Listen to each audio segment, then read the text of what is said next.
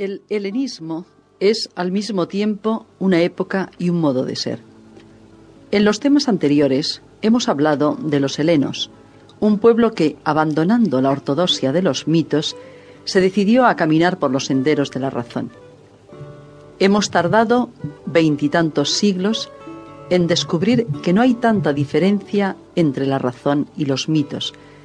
Aquel pueblo heleno estaba tan repleto de vitalidad, pueblo de genios, le llamó Nietzsche, que desbordó su sabiduría de la vida por todo el Mediterráneo.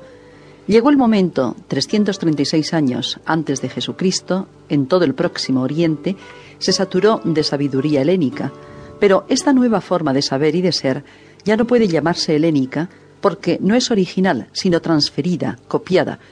Es el modo de ser helenístico.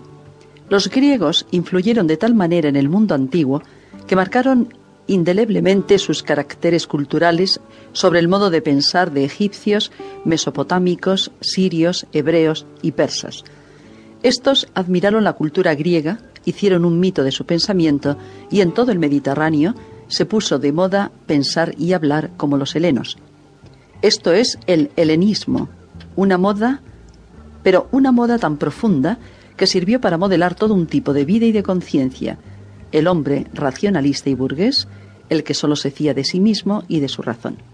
Ese hombre que se suicida y renace varias veces hasta llegar a su momento cumbre del siglo XIX en Europa. El sufijo ismo nos está diciendo bien a las claras que no estamos ante un estilo original, sino ante una prolongación.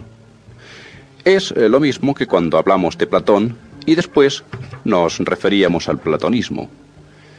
Ni que decir tiene que los platónicos ya no son Platón y algunas veces ni siquiera piensan como él, tal vez ni siquiera le conocen suficientemente.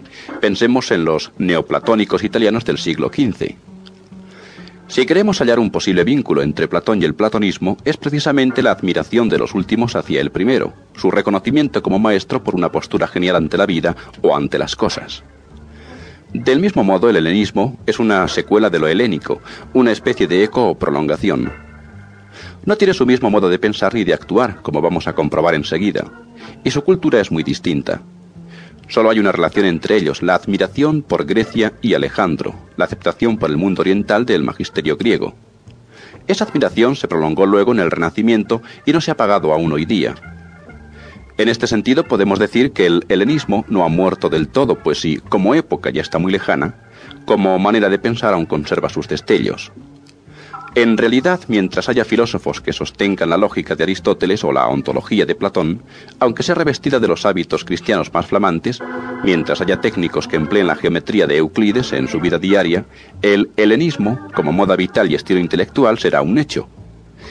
Claro que con esto no hemos dicho nada original porque lo mismo ocurre con todas las demás épocas históricas. La historia no es la ciencia del pasado, sino que está rediviva en el presente unas veces, como en el caso helenístico, imponiendo aún su presencia, otras haciendo notar su falta a su ausencia, creando huecos que ya no tiene el hombre que volver a llenar. Pero esto sería un tema que nos llevaría mucho más lejos de lo que estas consideraciones pretenden. Lo que sí debe quedar claro es que una gran faena que aún aguarda al mundo puede ser quizá la superación consciente del helenismo, ese espejo borroso e ininteligible en el que aún se miran buena parte de los europeos sin advertir su íntima falsedad.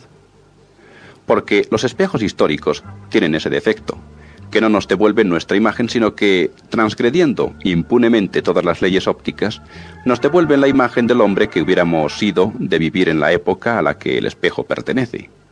Y esta confusión deforma sustancialmente los perfiles de la figura y nos da una silueta falsa de nuestra personalidad.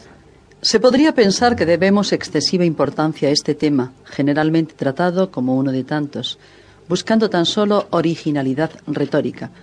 Vaya por delante que no ignoramos el tremendo vuelco vital del cristianismo, ni pasamos por alto el amanecer renacentista de la razón técnica o el idealismo trascendental de la razón pura ochocentista.